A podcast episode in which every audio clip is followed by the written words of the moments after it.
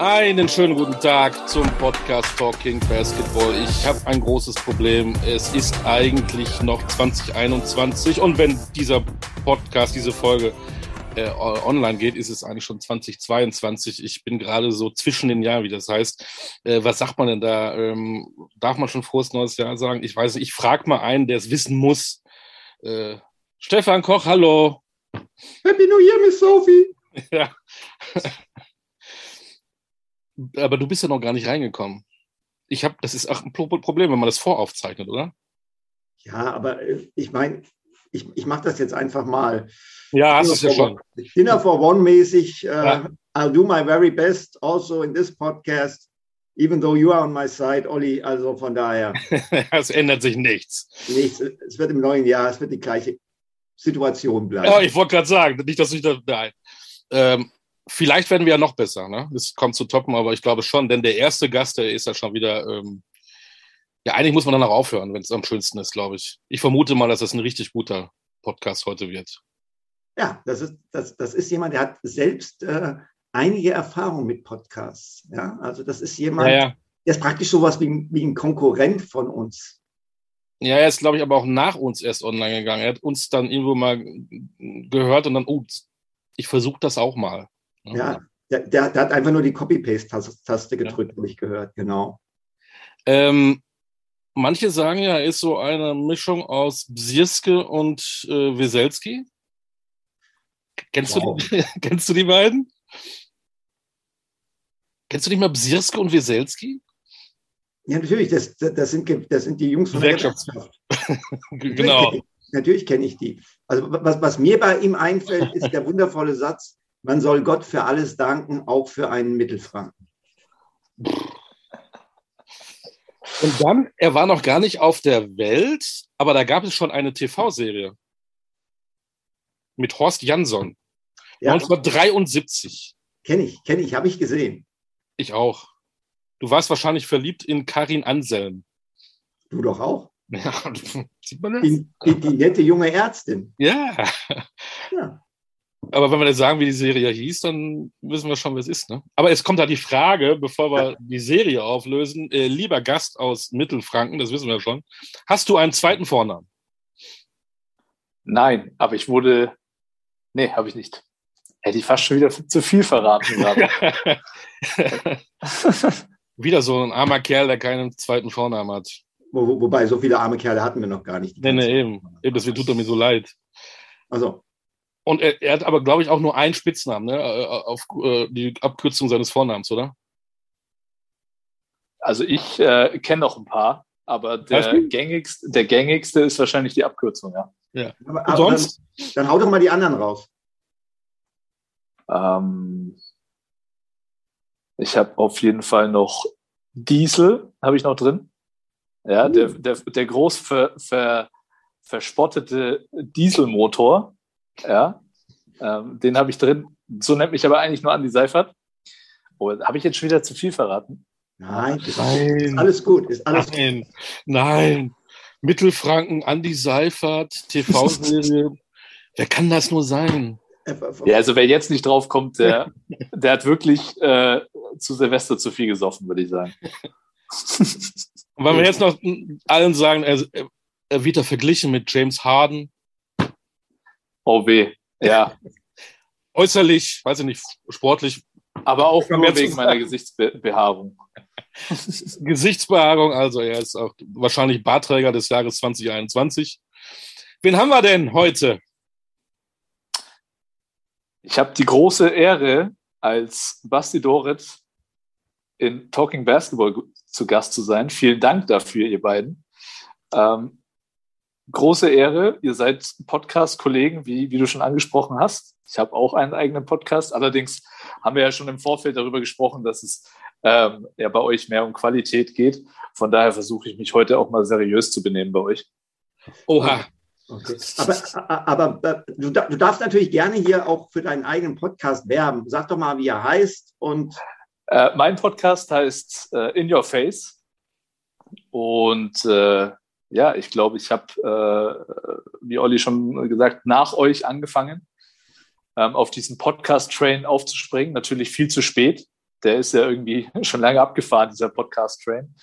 Ähm, ja, aber ich glaube, wir haben ja alle Basketball-Podcaster so ein bisschen das gleiche Ziel, ähm, ein Medium über Basketball zu schaffen, was die Sportart nach vorne bringt und den Zuschauern äh, oder Zuhörern in unserem Fall ja ähm, möglichst interessante Einblicke über die Sportart und die einzelnen Akteure bringt. Aber in, in your face, weil der Rasierapparat da nie hinkommt oder warum?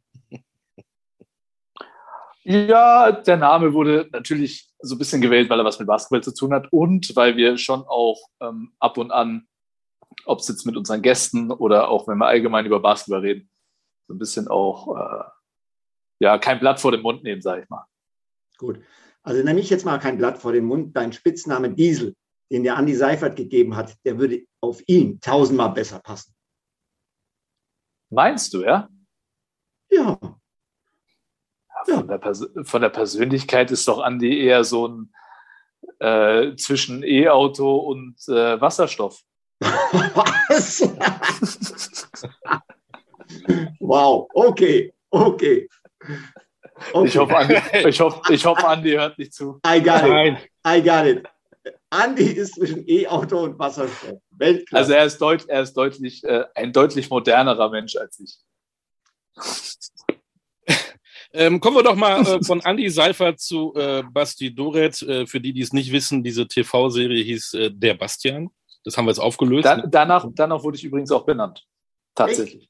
Ja. Stark. Wahnsinn.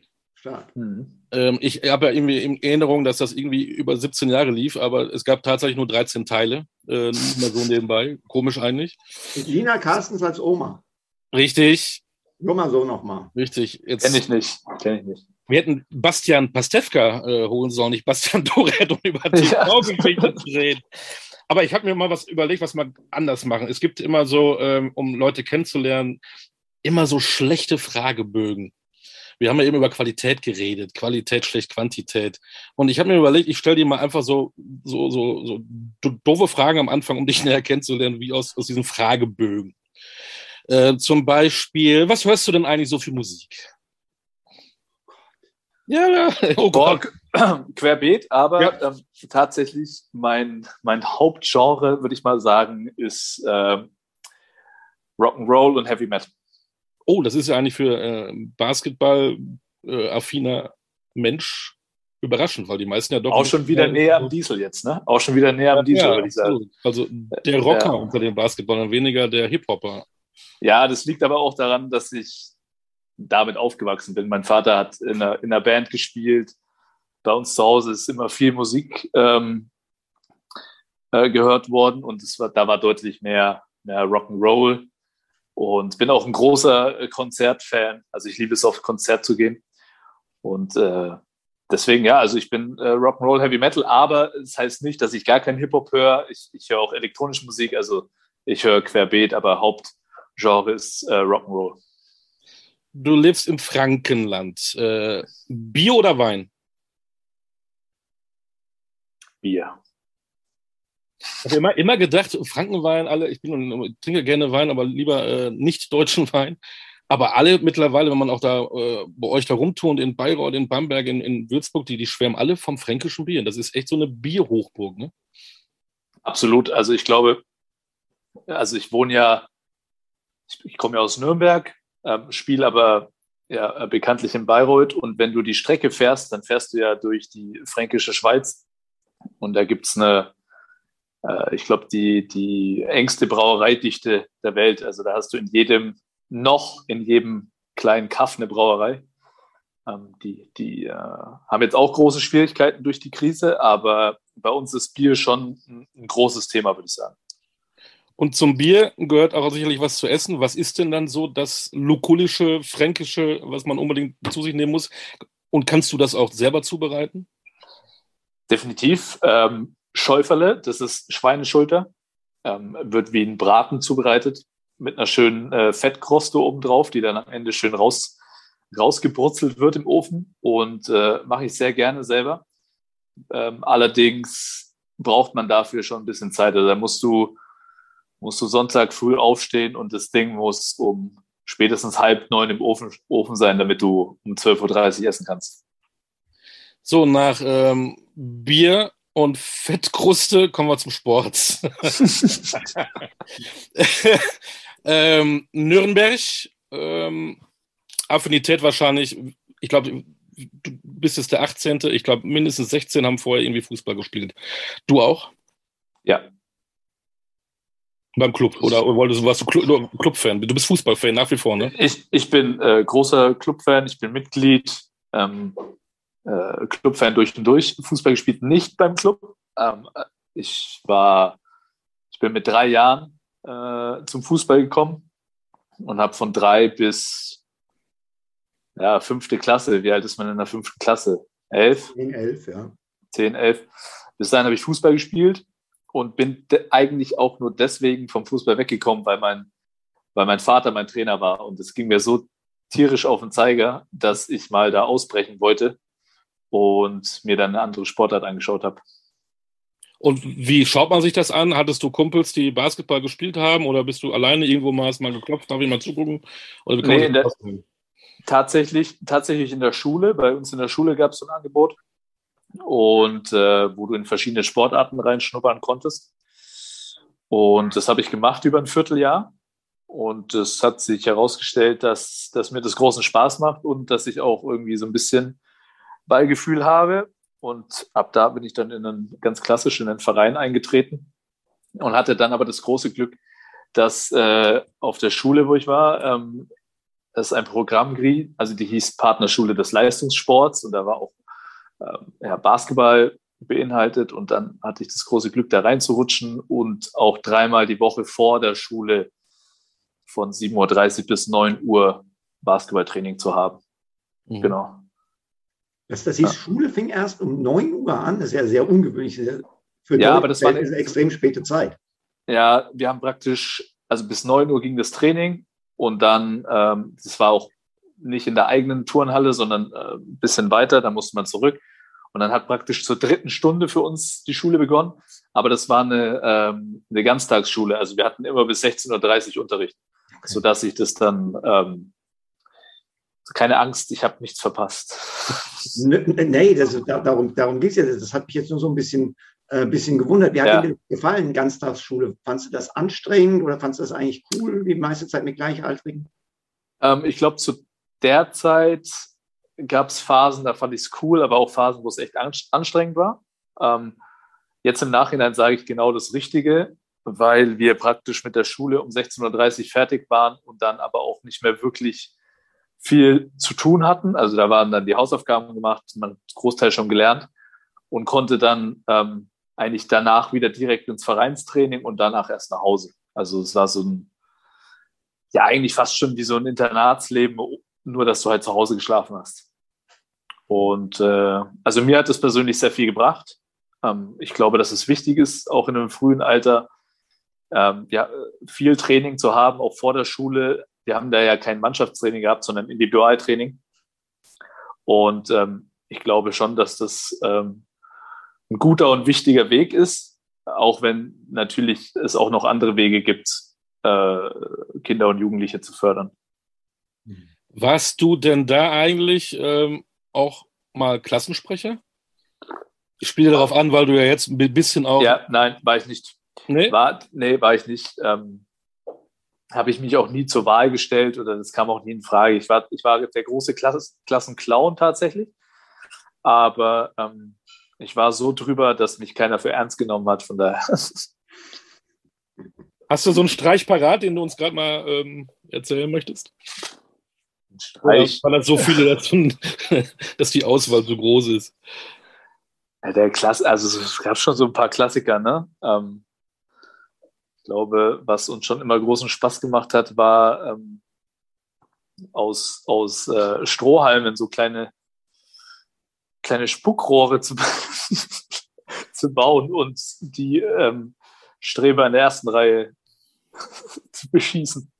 Du warst nicht in der ersten Reihe, okay. Nein, ich war, nicht der, ich war hinten. Ich wurde teilweise in die erste Reihe gesetzt, aber ich habe immer ganz hinten angefangen. hast, hast, hast die systematisch nach vorne gearbeitet. genau. Sehr schön, sehr schön, sehr schön. Ja, dann warst du ja eine ganze Zeit lang in Nürnberg, in deiner Heimatstadt und jetzt bist du 2010 aus Nürnberg weg. Und dann muss man sich natürlich fragen, warum nach München? Der Kooperationspartner war eigentlich Bamberg. Die waren auch in der ersten Liga äh, mit einer ganz starken Phase in der Vereinsgeschichte und die Bayern eigentlich in der Pro A. Hast du dich nicht oder noch nicht ready gefühlt für die BBL oder was waren die Gründe für diese Entscheidung?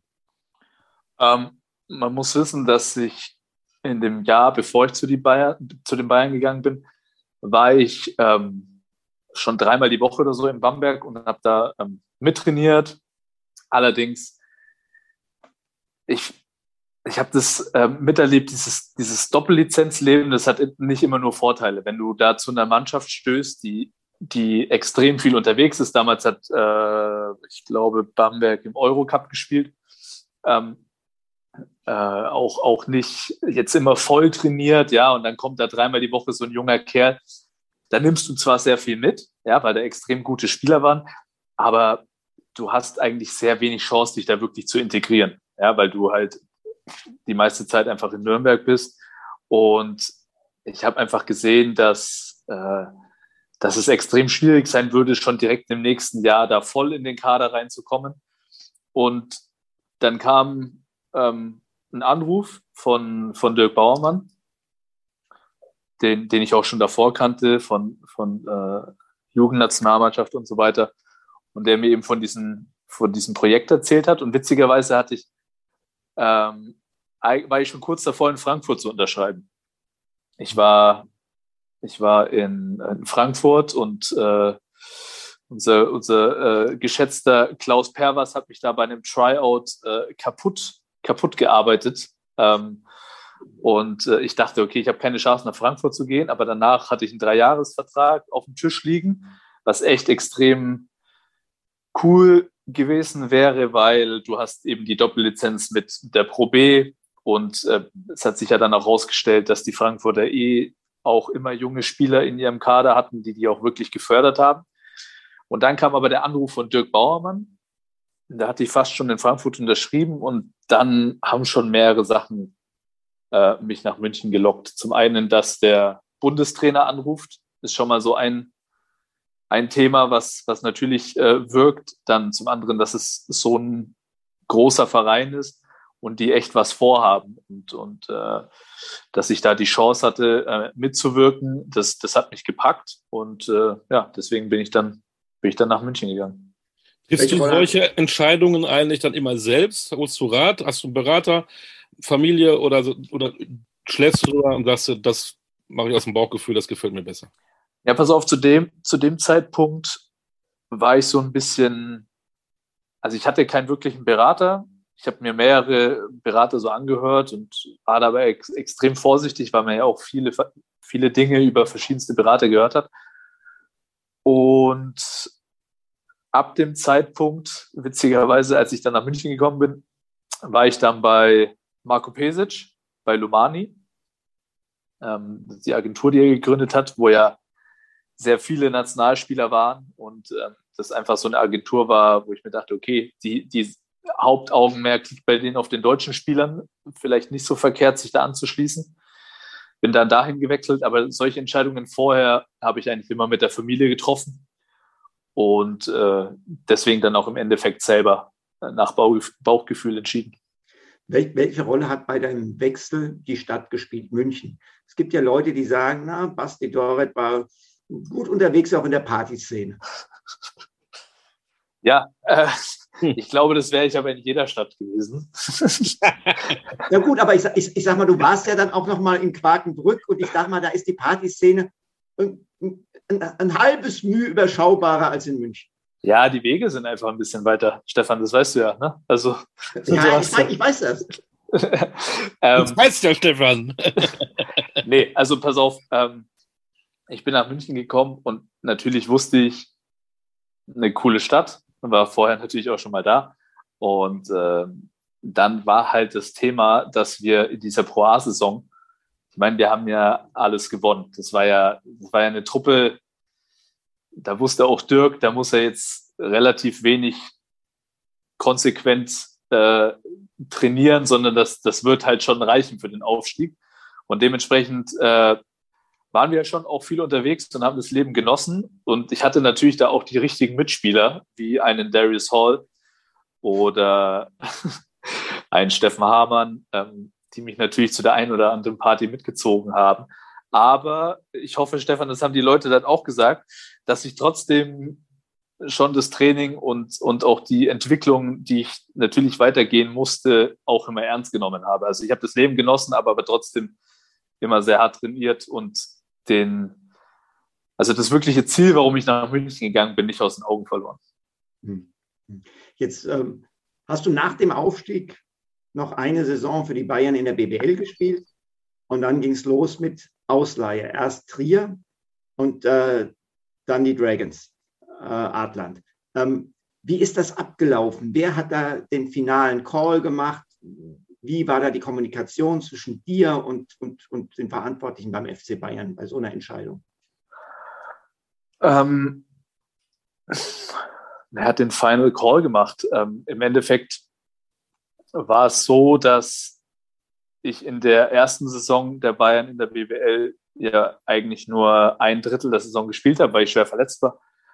Und dann kam ich zurück und dann war die Situation eh schwierig, weil ähm, ja, da sich schon herausgestellt hat, dass das Bauermann so ein bisschen wackelt, äh, wie wird es weitergehen. Und ähm, dann hat, äh, war ja Marco auch nicht mehr mein Agent, sondern Marco war ja dann schon der Sportdirektor beim FC Bayern und hat gemeint so, hey du, ähm, das wird nächstes, nächstes Jahr extrem schwierig für dich hier Spielzeit zu bekommen. Ähm, wir würden dich gerne ausleihen. Und du hast natürlich als Spieler im Endeffekt das letzte Wort. Du musst ja der Ausleihe zustimmen ähm, und deine Unterschrift drunter setzen. Und da war ich schon so ein bisschen, oh, ähm, jeder, der mich kennt, ich stelle mich gerne Herausforderungen, habe gesagt so, nee, Marco, ich will hier bleiben, lass mich da durchkämpfen und so weiter. Und dann kam aber von mehreren Seiten ähm, so Zeichen, die meinten, es wird, also da muss schon viel passieren, dass du dich hier durchsetzt. Gut, dann habe ich gesagt, dann machen wir das ein Jahr mit Trier. Ähm, in Trier hat man ja schon auch gesehen, Henrik ähm, hat da sehr auf junge deutsche Spieler gesetzt, die haben da viel, viel Spielzeit gesehen, dass sie sich so weiterentwickeln konnten. Da habe ich gesagt, okay, ähm, wenn, dann, dann würde ich aber gerne zu so einem Projekt. Ich will nicht zu irgendeiner Mannschaft, ich will schon dann irgendwo hin, wo auch mit mir gearbeitet wird. Gut, dann hat es mit Trier funktioniert und ich bin aber mit einem komplett falschen Mindset ähm, nach Trier gegangen. Ich bin da hingegangen und habe gesagt, äh, ich spiele jetzt hier eine Saison, und dann gehe ich zurück nach München. Und hab, bin da mit zwei Taschen hin, habe die teilweise gar nicht ausgepackt. Also habe mich wirklich so, so ich spiele jetzt hier die zehn Monate und dann bin ich wieder weg. Ne? Und das habe ich gelernt, das war eine ganz wichtige Phase für mich, dass ich so nicht funktioniere. Ich muss mich irgendwo wohlfühlen und hundertprozentig committed sein. Ähm, dann, dann, äh, dann kann ich auch mein volles Potenzial ausschätzen. Und das habe ich da nie gespürt in, den, in diesen zehn Monaten. Habe mich auch nie wirklich hundertprozentig wohlgefühlt. Ähm, und ja, im Nachhinein hätte ich das dann anders gemacht. Ne? Hätte ich mich mehr auf Trier eingelassen und nicht so blauäugig gedacht, ja, ich mache jetzt hier so eine Saison und dann holen die Bayern mich eh wieder zurück. Was, was ja dann nicht passiert ist. Ne? Und äh, das habe ich zum Beispiel in Artland anders gemacht. Ähm, hast du ja schon angesprochen. Danach wurde ich dann zu den Artland Dragons ausgeliehen, was ähm, ja auch noch mein ganz anderes Kaliber war als Trier. Du kamst da zu einer Playoff-Mannschaft, die international gespielt hat, mit, äh, mit, mit Top-Besetzung. Und da bin ich hin und wusste, okay, hier muss ich mich erstmal beweisen und durchsetzen ähm, und, und habe diese Herausforderung ganz anders angenommen und wusste auch schon, das wird wahrscheinlich eh nichts mehr zurückzukommen zum FC Bayern. Und äh, das hat für mich dann auch besser funktioniert. Und, und dann war es ja die, die, die zweite Saison in Quakenbrück dann eigentlich fest bei den Dragons, also eben nicht mehr auf, auf Leihbasis. Genau. Ähm, wärst du länger geblieben, wenn der Laden nicht zugemacht worden wäre? Definitiv. Ich habe mich in, in Quakenbrück von Sekunde 1 brutal wohlgefühlt. Ähm, Ging mir auch so. Ja, also ich finde, ich, ich fand das, so geil dort, ähm, ob es jetzt die Trainingsmöglichkeiten sind, die Fans, auch dieses ja wirkliche, muss man ja sagen, eigentlich Dorfleben. Ähm, das, das, äh, jeder kennt jeden, sehr familiär und ähm, die Leute sind mega lebensfroh, ja, und ähm, das, das fand ich mega cool, obwohl es eine Kleinstadt war, ja. Und äh, du weißt selber, bei der Seba konnte man schon auch den einen oder anderen guten Abend verbringen. Von daher ja, war, ja, ja, ja, War auch Milch und Schokolade. Gibt es leider nicht mehr Seba. Seba hat den Laden zugemacht, hat aber einen neuen Laden aufgemacht. Ah, okay, cool. Ja, das ist, das ist auch schade. Ich habe es wirklich seitdem nur einmal geschafft, zurückzukommen äh, nach Quakenbrück. Aber ey, wie gesagt, ich fand es da mega cool und mir hat es dann auch im zweiten Jahr so wehgetan für die Fans und, und allgemein, dass der Laden ja erstmal was BWL angeht, dicht gemacht hätte. Und ich, hätte, ich konnte mir da durchaus vorstellen, länger zu bleiben, weil ich fand es, ich hatte da echt eine gute Zeit. So, und da, da, dann bist du nach Bayreuth gegangen und bist da die Galionsfigur geworden, die du vielleicht in Quakenbrück auch hättest werden können. Warum bist du in Bayreuth jetzt, natürlich, du bist jetzt in der siebten Saison da, Dauer spielt eine Rolle, aber was bringt Basti Doret an Charakteristika mit, um eben so eine Vereinsikone zu werden, wie du es jetzt in Bayreuth einfach auch bist? Ähm, das, was ich gerade schon angesprochen habe, also ich bin da nach Bayreuth gekommen und habe aber, muss man auch dazu sagen, ganz klar einen Verein gesucht, ähm, der in der Nähe meiner Heimat ist. Das ging mir schon immer so auch in Quakenbrück ab, dass ich relativ weit weg von meiner Familie bin und ich bin einfach ein Familienmensch und war das deswegen extrem froh, dass äh, das Interesse von Bayreuth da war. Und ähm, man muss ja auch dazu sagen, als ich nach Bayreuth gekommen bin, ähm, mich hat ja auch äh, dein Bruder äh, nach Bayreuth gelockt, mit dem ich äh, auch mich sehr gut verstanden habe, ähm, war ja Bayreuth eigentlich abstiegsgefährdet. Ja, also die haben ja immer unten, unten rumgespielt und äh, das war und eigentlich. Vorsichtig so, mit der Formulierung, die haben immer unten rumgespielt. Also ja, äh, ja, okay. Ähm. Ich werde so schlüpfrig hier, die Herrschaft. Ja, das, das, das, geht nicht, das geht nicht. Es gibt auch Jugendliche, die das hören. Ja, ja okay, tut mir leid. Also sie haben immer, äh, sage ich mal, im unteren Drittel Äh, äh, rum, äh, sind da rumgetümpelt. Und ich war eigentlich schon immer so, okay, was willst du mit Basketball erreichen? Da war für mich immer schon ein Teamsport, eigentlich willst du in einer erfolgreichen Mannschaft spielen. Und äh, was du jetzt selber da irgendwie an Geld oder an, an Statistiken auflegst, das, das hat mich eigentlich nie interessiert. Nur zu dem Zeitpunkt gab es einfach keine Möglichkeit zu, ja, einen Playoff-Kandidat zu wechseln. Ähm, damals war es ja auch noch so, dass doch deutsche Spieler, was die Spielzeit anging, immer noch so mehr zu kämpfen haben, hatten als, als jetzt, würde ich mal sagen. Und äh, deswegen habe ich mich da für Bayreuth entschieden und habe mich da auch von Sekunde äh, null, habe ich mich da äh, wohlgefühlt. Und, und ich glaube, der Vorteil ist schon, dass ich aus der weiteren Umgebung, also Mittelfranken komme, äh, deswegen aber auch die Oberfranken gut verstehe. Ich verstehe die Leute und habe mich von Anfang an auch darauf eingelassen. Ähm, das ist ja auch eine relativ kleine Stadt, dass man ähm, ja da einfach auch so ein bisschen zwischenmenschlich ähm, schon mit den Leuten kommunizieren muss, ab und zu sich mal irgendwo in einem Café oder in einem Restaurant blicken lässt und mit den Leuten Smalltalk hält. Sowas verbindet einfach und das habe ich, glaube ich, von Anfang an gemacht und deswegen ja, sind wir, glaube ich, in dieser Partnerschaft, Bayreuth und ich, äh, bislang sehr glücklich. Du bist ja, ähm, hast du eben erzählt, ähm, wie du dich sportlich entwickelt hast, was mich noch interessiert, auch menschlich. Du warst ja, hast du gesagt, in Trier so ein bisschen derjenige, oh ja, ich lasse die Tasche stehen, ich spiele hier ein bisschen, dann haue ich wieder ab. Mittlerweile bist du aber einer, der ein offenes Ohr hat für, für viele. Ähm, auf einmal, ich habe das ja eben mal gesagt, du warst mal Klassensprecher, warst Gewerkschaftler. Wie hast du das gemerkt oder ähm, wann hast du es gemerkt, dass du dich auch für andere interessierst, dass es wichtig ist, äh, zuzuhören und vielleicht auch die Energie zu haben, auch mit denen zusammen oder für die etwas äh, auf die Beine zu stellen? Ähm, ich muss sagen, das kam dann schon mit dem Standort Quakenbrück auch, weil ich dort, dort warst du einfach nicht anonym. Ja, und dann hast du ja zwei Möglichkeiten. Ähm, äh, entweder du ja, schließt dich irgendwie ein und, und hast gar nichts mit der Außenwelt irgendwie so zu tun. Ähm, oder du gehst auch nach einer Niederlage offen auf die Straße und wenn du jemand mit jemandem quatscht, dann quatscht mit dem offen und ehrlich, transparent, wie die Situation ist. Und ab Quakenbrück habe ich das eigentlich so gelernt, dass das einfach auch dazugehört in gewissen Standorten. Ja, vielleicht jetzt in München nicht und in Berlin vielleicht nicht, aber bei so kleinen Traditionsstandorten gehört es einfach dazu. Und ähm, das habe ich auch schätzen gelernt. Und ähm, von da an hat es dann, was so das Drumherum angeht, so ein bisschen begonnen, dass ich mich dafür interessiere.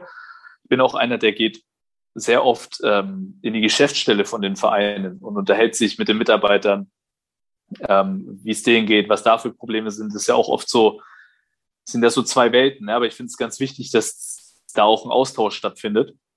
Und so das wirklich, was so auch sich mit den Spielern auseinandersetzen und so, das hat dann in, in, in Bayreuth begonnen, weil ich da das erste Mal Kapitän war. Und ähm, ja, das für mich auch so zur Kapitänsrolle dazugehört, ja, sich wirklich mit den Menschen zu beschäftigen. Und ähm, ja, das, das habe ich so in der Zeit zwischen Adlenden und Bayreuth habe ich das äh, für mich kennengelernt. Ähm, in, in Bayreuth ist seit 2016, das sind jetzt schon ein paar Jährchen, äh, Raul Korner dein Trainer. Erzähl doch mal, wie euer Verhältnis über die Jahre gewachsen ist und äh, wie eure Beziehung äh, jetzt aussieht. Ich will es einfach mal wissen, weil wir hatten ja Raul ja auch hier äh, hm. im Podcast und er ist ja auch durchaus, äh, genau wie du, eine sehr interessante Persönlichkeit. Ja. Ähm, ja, gut, wenn man so lange zusammenarbeitet, dann kennt man sich natürlich extrem gut. Man kennt, ähm, man kennt die guten und äh, auch die weniger guten Seiten von jemandem. Ähm, und Wir kennen nur die guten von Raul. Erzähl uns mal die weniger guten. Nee, die weniger guten haben eigentlich sehr viel mit den guten Seiten zu tun, weil ich bin eigentlich ein Spieler, der. Salomonisch. Wie bitte? Salomonisch verhältst du dich. Nee, aber das ist, es ist wirklich so. Raul ist so ein sehr sympathisch und, und korrekter Mensch, der, der ja sehr wenige emotionale Ausbrüche hat, sag ich mal. Ja. Und äh, damit habe ich aber teilweise ein Problem gehabt weil ich das von anderen Trainern nicht so kannte. Ja, also ich, für mich war das immer so klar, dass ähm, zum Beispiel während einem Training oder einem Spiel auch eine gewisse äh, Konfliktbereitschaft herrscht, weil man sich so ja auch irgendwie aneinander hochschaukelt. Ja, vielleicht jetzt nicht so, so extrem, wie es jetzt vielleicht bei Trinkieri oder anderen Trainern äh, passiert, aber das war immer so, so mein Ding. Da, da, da ist ein Wettkampf, ja, und da, da ist man auch mal gegeneinander. Aber sobald das Spiel zu Ende ist oder vor allem auch das Training zu Ende ist, ist das alles vergessen. Und was, glaube ich, bei Raul schon ist, er mag sehr viel Harmonie in der Mannschaft. Und ich, ich sage jetzt nicht, dass ich gar keine Harmonie in der Mannschaft, ich will die Harmonie im Lockerroom haben, aber im Training wird halt an Schwächen gearbeitet und da ist auch Wettkampf. Und da finde ich, passt dann Harmonie nicht immer ja, äh, so zusammen. Aber das habe ich auch die erste Zeit erst lernen müssen, wie er die ganze Situation sieht. Und mittlerweile ähm, checkt er aber auch, dass ich dann ab und zu halt so der Bad Cop im Training bin. Und ähm, das ist dann aber auch von Anfang an ab Preseason klar, dass halt ich dann auch einmal einer mehr, mal bin, der während dem Training dann mal laut wird und, und emotional wird und Raul eher so die emotionale Konstante, sage ich mal, ist. Ähm, und aber was schon auch Thema ist, wenn man so lange äh, ja zusammenarbeitet, dass, dass eine gewisse Abnutzung irgendwo da ist. Ja, ich rede jetzt nicht von, dass man sich menschlich nicht versteht, aber man kennt halt viele Sachen und, und das wiederholt sich alles immer wieder. Und da muss ich sagen, da war letztes Jahr ein extrem schwieriges Jahr, weil du hast ohne Zuschauer ge gespielt, du hattest wenige emotionale, emotionale Highlights. Ähm, dazu haben wir ähm, nur einmal die Woche gespielt. Die, die Trainingswochen waren sehr lang. Du wusstest genau, also ich weiß seit sieben Jahren genau, wie eine Trainingswoche aussieht und genau exakt, was im Training passiert. Ja, äh, Raul ist jemand, der sehr, der da extrem viel Wert drauf dass dass, dass sich die Dinge wiederholen. Ja, und ich bin aber schon ein Mensch, der ja auch ab und zu mal ein Highlight in seinem Leben braucht. Und äh, das war letztes Jahr schon schwierig. Und wir haben vor dieser Saison lange darüber geredet, wie wir, ähm, wie wir das dieses Jahr anstellen, ähm, dass unsere Zusammenarbeit gut funktioniert in dieser Saison, weil ich als Kapitän und vor allem der Raul als Headcoach, der da schon auch die Stimmungsmacher in der Truppe sind, würde ich mal sagen. Ein, ein, ein halbes Jahr nach dir ist Andi Seifert nach Bayreuth gekommen. Euer Altersunterschied ist immens, 15 Tage. Ihr habt vorher schon zusammen gespielt in Trier und im Artland. Und in der öffentlichen Wahrnehmung seid ihr eigentlich wie ein altes Ehepaar. Mhm. Stimmt das? Ja, absolut. Also wir sind seit eh und je Zimmerkollegen. Ähm, wir verstehen uns abseits des Feldes hervorragend, auf dem Feld hervorragend. Und ja, das stimmt. Also wir haben eine, eine wie ein altes Ehepaar, eine, so eine Beziehung führen wir. Also ohne Abnutzungen wie bei Raul. Ja, und ohne körperliche Nähe. Ab, wie, wie ein altes Ehepaar, ja, wie ein altes Ehepaar. Ab und zu mal eine Umarmung, aber das ist das höchste der Gefühle. Wie wichtig ist in diesem ganzen äh, Zirkus äh, Profisport Freundschaften? Ähm, ich würde sagen, das ist eigentlich das Schönste, sage ich jetzt mal, neben Titel gewinnen, so das Schönste, was die schönste Nebenerscheinung dieser, dieses Berufs ist die Freundschaft, die du zu sehr, sehr vielen Mitspielern oder auch Trainern, Co-Trainern, Physiotherapeuten, die sich da, die so, die da entstehen, weil man verbringt einfach extrem viel Zeit miteinander und ähm, erlebt auch viele Sachen, die gar nichts mit dem Sport zu tun haben, irgendwie wie die Geburt von einem Kind, wo du, also, weißt du, ich war, ich war wahrscheinlich bei, also gedanklich bei mehr Geburten von irgendwelchen äh, Mitspielern und, und Trainern am Start, die nicht bei ihrer Frau vielleicht sein konnten wegen irgendwas. Ähm, und und das, das verbindet einfach so, ja. Und, und du, du gewinnst zusammen, freust dich, du verlierst, steigst vielleicht sogar ab. Ich meine, im Artland haben wir einfach, ähm, das war jetzt kein, kein Abstieg, aber das ist, das war sowas Emotionales, dass das zu Ende geht, zu einer Ära. Ähm, und es verbindet einfach. Daran, erinnert man sich sehr, sehr lange. Und das ist einfach was sehr Schönes, eine schöne äh, Begleiterscheinung, sag ich mal. Ich habe es gesehen, ich glaube, war das Twitter oder Instagram, äh, die Geschichte mit Carsten Tada, der auch noch vorher noch geschrieben ja. hat. Äh, wie sehr er dich schätzt und so weiter. Jetzt müssen wir gegeneinander spielen, da ist Wettkampf, aber hinterher nehmen wir uns wieder in den Arm und du hast ja gleich auch. Glaub, Absolut. Carsten, Carsten sowieso, also da gibt es da gibt's schon wirklich sehr, sehr viele Leute, mit denen man sehr enge Freundschaften schließt. Und Carsten ist definitiv einer, Robin Benzing, Andy Seifert, also das, da, da gibt es schon eine Menge. Du hast auch einen, einen alten Schulkameraden, äh, das habe ich gelesen, das fand ich auch spannend, der beim, beim Club spielt, Enrico Valentini. Der genau. ein bisschen wie ein Schlagersänger, aber der heißt wirklich so. Enrico ja. Valentini ist ja, glaube ich, so auch, auch Kapitän. Und wenn ja. du dich mit dem Austausch, der ist in, in, in diesem Fußballzirkus, du im Basketballzirkus, ähm, vergleicht ihr euch dann auch mal? Also nicht jetzt sportlich, sondern äh, was bei so einem Verein im Fußball passiert, was bei so einem Verein im Basketball passiert? Absolut. Ähm, und wie ist da deine Analyse? er sagt halt genau, also der, er vermisst das so ein bisschen, was, was ich ihm immer erzähle, ne? so ein bisschen, dass halt diese Basketballfamilie doch enger ist als jetzt Fußball. Ne? Fußball sind sehr, sehr viele Individualisten, die zwar zusammen spielen, aber das ist schon sehr viel anonymer alles. Ja? Ähm, obwohl man jetzt sagen muss, dass der erste FC Nürnberg schon auch ein Verein ist, ähm, der schon sehr familiär ist. Das ist jetzt kein Riesenverein, aber ähm, er sagt schon, dass ihm dieses ist einfach ein Millionenbusiness, ja, selbst in der zweiten Liga. Und ähm, da findest du nur schwer solche Freundschaften, wie die, wie das vielleicht bei uns der Fall ist in der Liga.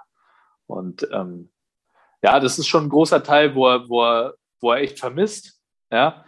Andererseits gibt es natürlich auch Dinge, die wir im Basketball äh, vermissen, die der Fußball vielleicht hat, ne? ob es jetzt die Aufmerksamkeit ist, ähm, das Geld ist. Ähm, ja, aber ähm, ja, wie gesagt, das, das sind so schon große Unterschiede, die wir, und da tauschen uns schon regelmäßig aus, weil er, weil er ein großer Basketballfan ist und auch immer versucht, irgendwie von anderen Sportarten zu lernen, wie er zum Beispiel seine Kapitänsrolle ausübt oder, ähm, oder sonstige Dinge. Also da ist schon regelmäßiger Austausch. Von welchen Sportarten versuchst du zu lernen? Also du hast ja auch die Kapitänsrolle oder gibt es irgendwelche äh, Leute, an denen du dich so ein bisschen orientierst, wo du sagst, so wie die als Führungspersönlichkeiten ihres Teams auftreten, das gefällt mir, das ist ein Stil, der würde auch vielleicht zu mir passen? Ja, ähm, ja gut, also man liest natürlich die, die allbekannten äh, Bücher über große Sportpersönlichkeiten. Ähm, da fällt mir ähm, das Buch äh, Legacy ein, das, da geht es um die, die All Blacks, das ist ein Rugby-Team aus Neuseeland, äh, weltbekannt. Und da geht es auch so ein bisschen um Führung und da sind ehemalige ähm, äh, Team-Captains, die da zu Wort kommen und so ein bisschen ähm, der ihr Führungsstil und so weiter. Ich tue mir nur schwer, von anderen Sportarten viel zu übernehmen, weil einfach die Kultur in den verschiedenen Sportarten so komplett anders ist.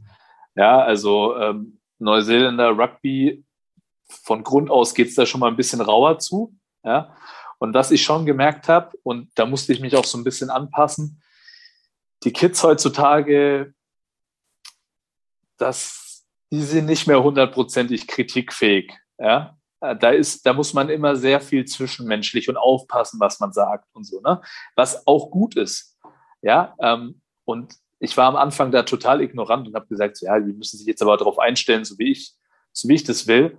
Aber da, da, ähm, dann schließt man ähm, viel öfter die, die Türe, als dass man sie öffnet, ja. Und das habe ich schon gemerkt mittlerweile, dass man einfach viel individueller auf die Jungs Rücksicht nehmen muss, aus was für einem Background die kommen, was, in was für einer Situation stecken sie gerade. Und das habe ich schon gemerkt, dass das eine große Rolle spielt. Ich glaube, ähm, dass es extrem wichtig ist als Kapitän, dass man aber trotzdem authentisch bleibt und nicht versucht, irgendeine Rolle vollzuspielen. Und ich bin hundertprozentig authentisch mit allen ähm, ja, Stärken und Schwächen, die ich habe. Und das also das ist mein Gefühl, das respektieren die, die Mitspieler immer am meisten. Also, also früher hast du gesagt, Mensch, Junge, was hast du denn da für einen Scheißpass gespielt? Und heute sagst du, überleg doch mal, vielleicht war dein Anspiel suboptimal oder wie äh, muss ich mir das jetzt vorstellen? Das, äh, nee, ich sag so heute, äh, wie du dachtest, dass ich es früher gesagt habe. Okay. so ähm, da bist du Diplomat. Bleiben wir mal bei deiner Sportart Basketball. Ähm, wenn du morgen entscheiden dürftest als Chef der BBL, was würdest du als erstes ändern? Wann wird das da hier rausgestrahlt? Kommt drauf an, was du jetzt sagst. Wenn du jetzt was sagst, heute Abend noch? Nein. Ähm, ich würde auf jeden Fall die, die Testpflicht wieder einführen. Die Corona-Testpflicht. PCR-Testpflicht. Okay. Wir haben jetzt die Fälle Oldenburg, Chemnitz, ähm, wenn man Ich glaube, sieht. es ist ein extrem, extrem schwieriges Thema. Ich verstehe, dass man versuchen muss, alles am Laufen zu halten, gar keine Frage. Aber jeder, der mich kennt, ich bin absolut hinter den Spielern und für mich ist Gesundheit am allerwichtigsten. Und äh, jetzt so, wie es jetzt gerade ist, dass es keine wirkliche Regelung gibt, ja, und die Fälle um uns herum irgendwie explodieren, ob es jetzt in der Euroleague ist oder jetzt auch teilweise schon in der Liga durch Zufall ähm, da Fälle bekannt werden. Ähm, das ist einfach mir zu heikel. Ich finde, man, wir müssen da testen, um frühzeitig Infektionen zu erkennen, um die Spieler zu schützen, aber aus meiner Sicht auch ähm, den Spielbetrieb aufrechtzuerhalten. Weil je früher du eine Infektion erkennst, umso eher kannst du ja auch ähm, darauf reagieren, dass du jemanden isolierst und vielleicht die Ansteckung nicht durch die komplette Mannschaft wandert, ja. Und deswegen finde ich das unabdingbar. Ich weiß, dass die, dass die Liga da viele Überlegungen hat, ähm, aber ich finde, allzu lang dürfen wir nicht mehr warten, dass wir da wieder äh, eine Testpflicht einführen. Finde ich sehr gut. Ich wollte aber eigentlich, wenn ich ehrlich bin, auf Corona gar nicht zu sprechen kommen. Okay, dann mein zweites Es ist schwierig, weil wir damit seit März 2020 damit zu tun haben und es ist ja schon fast Alltag und jedes ja. zweite äh, äh, Gespräch, was man führt, fängt mit Corona an und finde ich auch super, was du gesagt hast. Corona kurz an die Seite geschoben. Du bist Chef. Gibt es irgendwas, ja. was du ändern würdest? Ja, dann haben wir natürlich noch die Thematik mit den Bällen dieses Jahr. Ähm, ist, es, äh, ich, hast du gar nicht mitbekommen, oder? Stefan, du? Stefan hat es mitbekommen. Ja. Es gibt ja die große Thematik mit diesen Bällen dieses Jahr, die sind ja eine Katastrophe. Da gab es eine, ähm, eine Fehlproduktion seitens Spaldings, die wurde nicht erkannt, die wurden uns einfach geschickt. Und da ist jeder zweite, jeder zweite Ball ist einfach ein Ei. Und auch der Ball an sich ist äh, im Gegensatz zu dem, was wir die letzten Jahre hatten, eine Katastrophe. Ähm, aber auch da war ich mit der Liga schon im Austausch. Nur das Problem liegt da eher bei Spalding. Die kriegen durch die Logistikprobleme, die ja in der ganzen Welt herrschen, im Moment keine neuen Bälle her. Ähm, deswegen könnte ich da als Ligachef jetzt auch nicht viel mehr machen. Ähm, am Ende des Tages würde ich gar nicht so viel ändern. Also ich würde eigentlich relativ wenig ändern. Ich finde, ähm, dass, dass wir eine extrem coole Liga haben. Ich würde eher versuchen, die noch cooler darzustellen, weil ich glaube, da geht noch mehr. Ich bin der Meinung, dass wenn wir Basketball als Sportart Nummer zwei in Deutschland etablieren wollen, ja, da müssen wir mehr in der, in der Hinsicht machen, ähm, was so die Außendarstellung und auch die Vermarktung von, von vielen Dingen angeht. Weil wir haben extrem großes äh, Potenzial, was, was ähm, die Reichweite bei jungen Menschen angeht. Ich meine, Basketball ist Musik, ist Mode, ähm, ist Sport, das alles zusammenzubringen, ähm, glaube ich, das muss der Weg sein, damit wir den Basketball, was zumindest die Reichweite und die Popularität in Deutschland angeht, auf Platz zwei zu bekommen. Und ähm, deswegen würde ich wahrscheinlich in der Hinsicht ähm, versuchen zu arbeiten. Gehen wir mal weg von der Liga und zum Abschluss mal zum Thema Nationalmannschaft. Du bist ja für das Fenster im November wieder mit dabei gewesen und hast in deiner Geburtsstadt Nürnberg spielen können. Ähm, Lief leider nicht so wirklich prickelnd gegen Estland. Ähm, wie, wie, war für dich die Rückkehr und wie groß war eigentlich die Enttäuschung, dass vielleicht dann in diesem ersten Spiel und ausgerechnet in Nürnberg das doch relativ viel Stückwerk war? Ja. Ja, zum einen ähm, war es für mich ein brutales Highlight, auch wenn leider extrem wenige Fans dabei sein durften, aber ähm, alleine schon mein Sohnemann, der das jetzt voll checkt und der mega Basketball begeistert ist, dass, dass der mich ähm, noch mal im Nationalmannschaftstrikot sehen durfte, war für mich hoch emotional und sehr schön. Und ähm, was ich aber umso schöner fand, muss ich sagen, war, dass der Bundestrainer mich unbedingt dabei haben wollte, weil er an meine Qualität glaubt, in so kurzer Zeit wie in so einem Fenster ähm, einen Impact in der Mannschaft zu haben. Das heißt jetzt äh, auf dem Feld, aber vor allem abseits des Feldes. Ähm, und das hat mich einfach auch in der Person, die ich bin, bestärkt. Und das fand ich gut und, und das hat mir sehr viel Inspiration auch wieder gegeben. Viele haben mich ja auch gefragt, ja, würde dir die Pause nicht gut tun, die vier Tage, die man da vielleicht vom Verein frei bekommt? Ich gesagt, ja, körperlich würde die mir wahrscheinlich gut tun. Aber ich habe das auch gemerkt, dass es ich habe das schon auch als Inspirationsquelle mal wieder gesehen, mal mit einem anderen Trainer wieder zusammenarbeiten, mal von dem Klaus Per was im Training richtig zusammengeschissen zu werden. Das, ähm, das, das, bringt mich einfach weiter, ja. Ich meine, du lachst, aber du kennst Klaus. Äh, der wird da schon immer sehr direkt. das war für viele bei der Nationalmannschaft ähm, schon so hoch. Ähm, hat er gerade mich gemeint.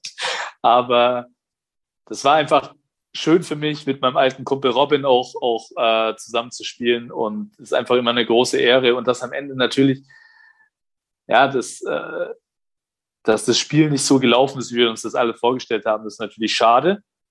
Aber umso ja, schöner ist es, dass man dann, was auch kein schönes Spiel war, aber ähm, ja, so ein schwieriges Spiel in Polen zusammen als Mannschaft bestanden hat. Und ähm, deswegen war das für mich trotzdem ja, eine schöne Woche.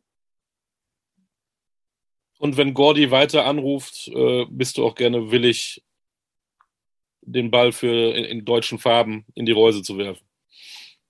Absolut. Ich meine, ähm, ich habe das, was ich ja, was ich ja ähm, von Anfang an so ein bisschen gefordert habe, ähm, unabhängig jetzt von meiner Situation, ist einfach, wenn du diese Thematik mit so Fenstern hast und dass da Spiele, also wir sind ja, äh, wissen wir ja alle, dass 95 oder 90 Prozent der Spieler, die bei den Fenstern sind, ähm, wahrscheinlich bei der Endmaßnahme nicht dabei sein werden. Ja? Ähm, und da brauchst du einfach in meinen Augen offene und ehrliche Kommunikation.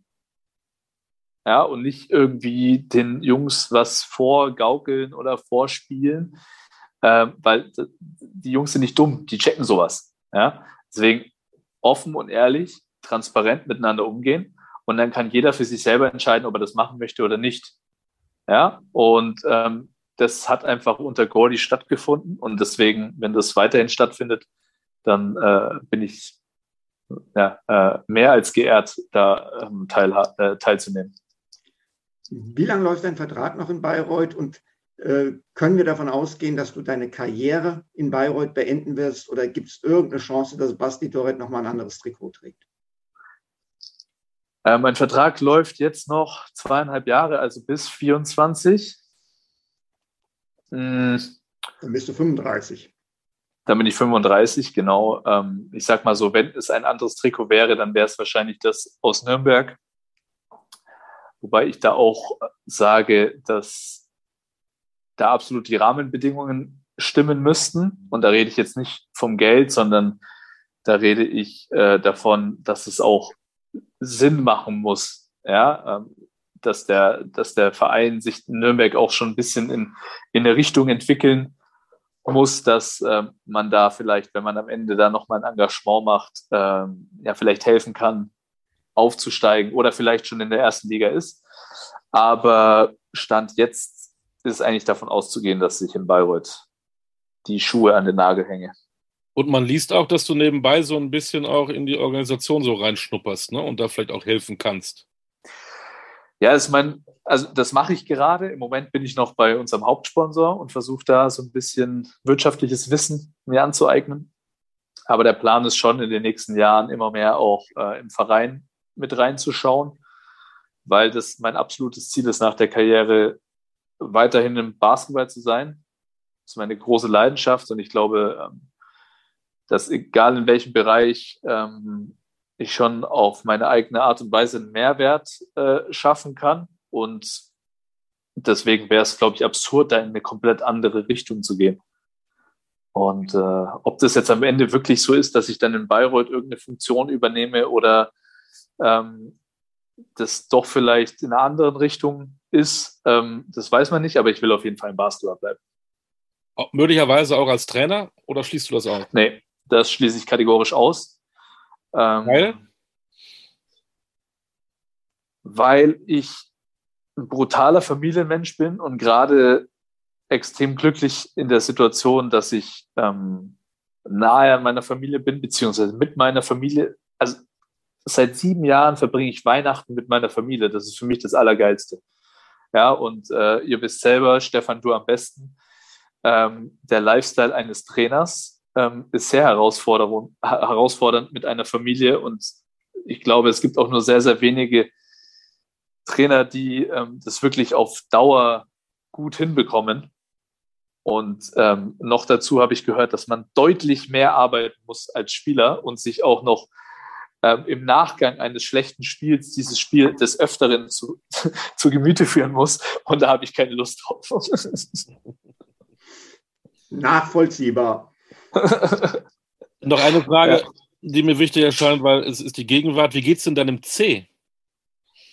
Meinem C geht es leider nicht so gut. Ähm, aber wenn dir dieser Podcast ausgetragen wird oder ausgestrahlt wird, dann hoffe ich, dass es ihm besser geht und ich vielleicht schon wieder auf dem Feld stehe. Aber im Moment habe ich eine Kapselverletzung und ähm, die ist so vergleichbar. Jeder hat schon mal irgendwie einen Ball auf den Finger bekommen und dann hat er die Kapsel im Finger wehgetan. So ist es ungefähr im C auch, ähm, nur da spürst du es halt bei jedem Schritt.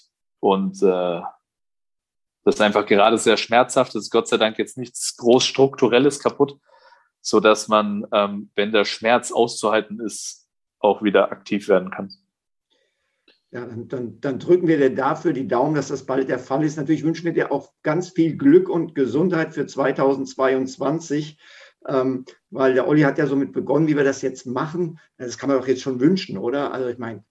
Ja, absolut. Ich, äh, ich wünsche das, ich wünsch das äh, euch beiden auch. Ähm, ich hoffe auch, dass vor allem Olli wir uns auch mal in Person wiedersehen im Jahr 2022. Stefan, wir sehen uns ja wahrscheinlich eh ein paar Mal. Ich, ich, ich, ich habe jetzt nicht meinen, meinen Dienstplan im Kopf, aber ähm, nee, ich, also ich, ich glaube bis, wir haben Dienstplan bis Ende Februar. Ich glaube, ich habe kein Bayreuth-Spiel bis Februar. Wirklich? Nee, aber vielleicht werde ich ja mal. Nee, ich glaube ich glaub wirklich, ich glaube echt nicht. Ich habe es nämlich heute übertragen in den neuen Kalender für 2022 und ich wow. meine, ich hätte kein Bayreuth-Spiel dabei gehabt, jetzt ernsthaft. Schade. Bitte, oder? Glaube ich ähnlich. Geht mir ähnlich. Aber dann, dann, dann gibt es vielleicht was im März oder im April. Ja. Oder wir ich machen einen, einen, neuen Podcast äh, alle 14 Tage nur wir drei. Ob es die Leute interessiert, weiß ich nicht, aber wir sehen uns ja wenigstens. Oder das, oder das. genau. Oder das. Schön. Ähm, ja, oder Olli, wir sehen uns dann halt äh, vielleicht, ja, wobei wir kommen ja mit Bayreuth noch in die Playoffs, dann wird es schwierig. Aber das hat mir schon auch sehr große Freude gemacht, für Magenta ja, im als, Einsatz zu sein. Da warst du auch ein überragender Experte. Das hat, das hat schon großen Spaß nicht, Will man dich lieber spielen sehen oder will man dich lieber als Experte haben? Ne? ist ja beides. Äh nee, aber das fand, das fand ich wirklich mega, weil das natürlich auch ähm, ja, so in dieser Phase ohne Fans, Playoffs und dass man dann da irgendwie so ein bisschen mitwirken kann. Also es hat schon Spaß gemacht, muss ich sagen. Und ich glaube, das ist auch das, ähm, wo, wo sich so der Basketball hin, hin entwickeln muss, dass mehr dass bei der Übertragung, aber auch irgendwie, dass es mehr Dokumentationen, dass man so, so hinter die Kulissen schauen kann. Ich glaube, das, das gibt ganz viel Mehrwert für, für die Basketball-Fans da draußen. Und dazu zählt natürlich auch euer Podcast. Natürlich. Selbstverständlich. Ein fast ein schönes Schlusswort, aber man darf ja am, am Anfang des Jahres auch ein bisschen sentimental sein, aber man muss damit aufhören. Was ist dein größter Wunsch für 2022? Außer natürlich gesund zu bleiben, dass der C ah. wieder gesund wird, dass du gesund bleibst. Äh, ja, Corona und Gesundheit lassen wir mal weg. Äh, was dann, oh, ja, wenn wir die sein, äh, dann haben wir ja alles. ja, haben wir ja alles. Ähm, das soll ja auch nicht leicht sein. Nee, ich wünsche mir ähm, tatsächlich, dass wir als Medi Bayreuth zum Ende der Saison unseren besten Basketball spielen und uns äh, im letzten Regular Season Game für die Playoffs qualifizieren. Okay, durch einen Buzzerbeater Dreier von Basti Dorek. Das wäre wär natürlich ein Traum, aber äh, ich gebe mich auch gerne mit dem. Ey, wir spielen Pick and Pop mit Andy Seifert und Andy haut ihn von oben rein. Und ja. ihr, ihr, ihr, lacht, aber ihr wisst nicht, was Andy Seifert für ein faszinierender Dreierschütze ist. Er trifft im, im Training gefühlt 80 Prozent und nimmt im Spiel keinen einzigen Wurf. Naja. Und bei diesem Spiel wird Stefan Koch das kommentieren wird völlig aus dem Sattel gehen. Ich sitze auf dem Ü-Wagen als Leiter der Sendung. Und anschließend gehen wir Scheufalle essen und ein Bier trinken. Nee, das wäre sensationell. Nee, gehen, wir, nee, gehen, wir lieber, gehen, gehen wir lieber zu Alexi. Alex. Dann gehen wir zu Alexi, aber da ist es dann. Äh, ist doch kein Schäufele. Da ist dann Gyros und Weißwein. Ja. ist auch okay. Ist ich aber bin anpassungsfähig. In diesem Sinne, schöne Grüße an deinen Zimmergenossen Andi Seifert. Er ist dann auch bald mal fällig. Ne? soll es auch schon ein bisschen trainieren. Ähm, in die harte Schule des Podcasts Talking Basketball muss er dann auch mal rein. Aber erstmal, äh, ich sage es trotzdem, bleibt gesund. Ja, äh, auch. Wichtiges Jahr für alle. Ähm, toi, toi, toi, auch für euch. Im Sport, mit der Familie. Zwei Kinder hast du, vielleicht kommt da noch ein drittes, weiß ich nicht. Haben Nein, Nein, sicher nicht, sicher nicht. sicher nicht. Äh, haben wir das auch geklärt als Nachricht des Tages. Es bleiben zwei. Alles Gute, Basti, auch für deinen Podcast, den zweitbesten Basketball-Podcast Deutschlands nach Talking Basketball. Und äh, immer wieder gerne. Vielen Dank euch beiden. Es war ein Riesenspaß und äh, auch an euch bleibt gesund. Und wie gesagt, ich hoffe, wir sehen uns bald in Person. Auf jeden Fall. Bis da dann. Ich mach's gut. Danke dir. Bis dann. Gerne. Tschüssi. Das war Folge 18 Talking Basketball. In 14 Tagen gibt es wieder jemanden, der durchlöchert wird von den Fragen von Stefan Koch und Olli D. In diesem Sinne, alles Gute und wir wünschen natürlich ein frohes neues Jahr. Dir auch, Stefan. Ebenso, Olli, und ebenso allen, die zuhören. Ciao, ciao. Alles Gute.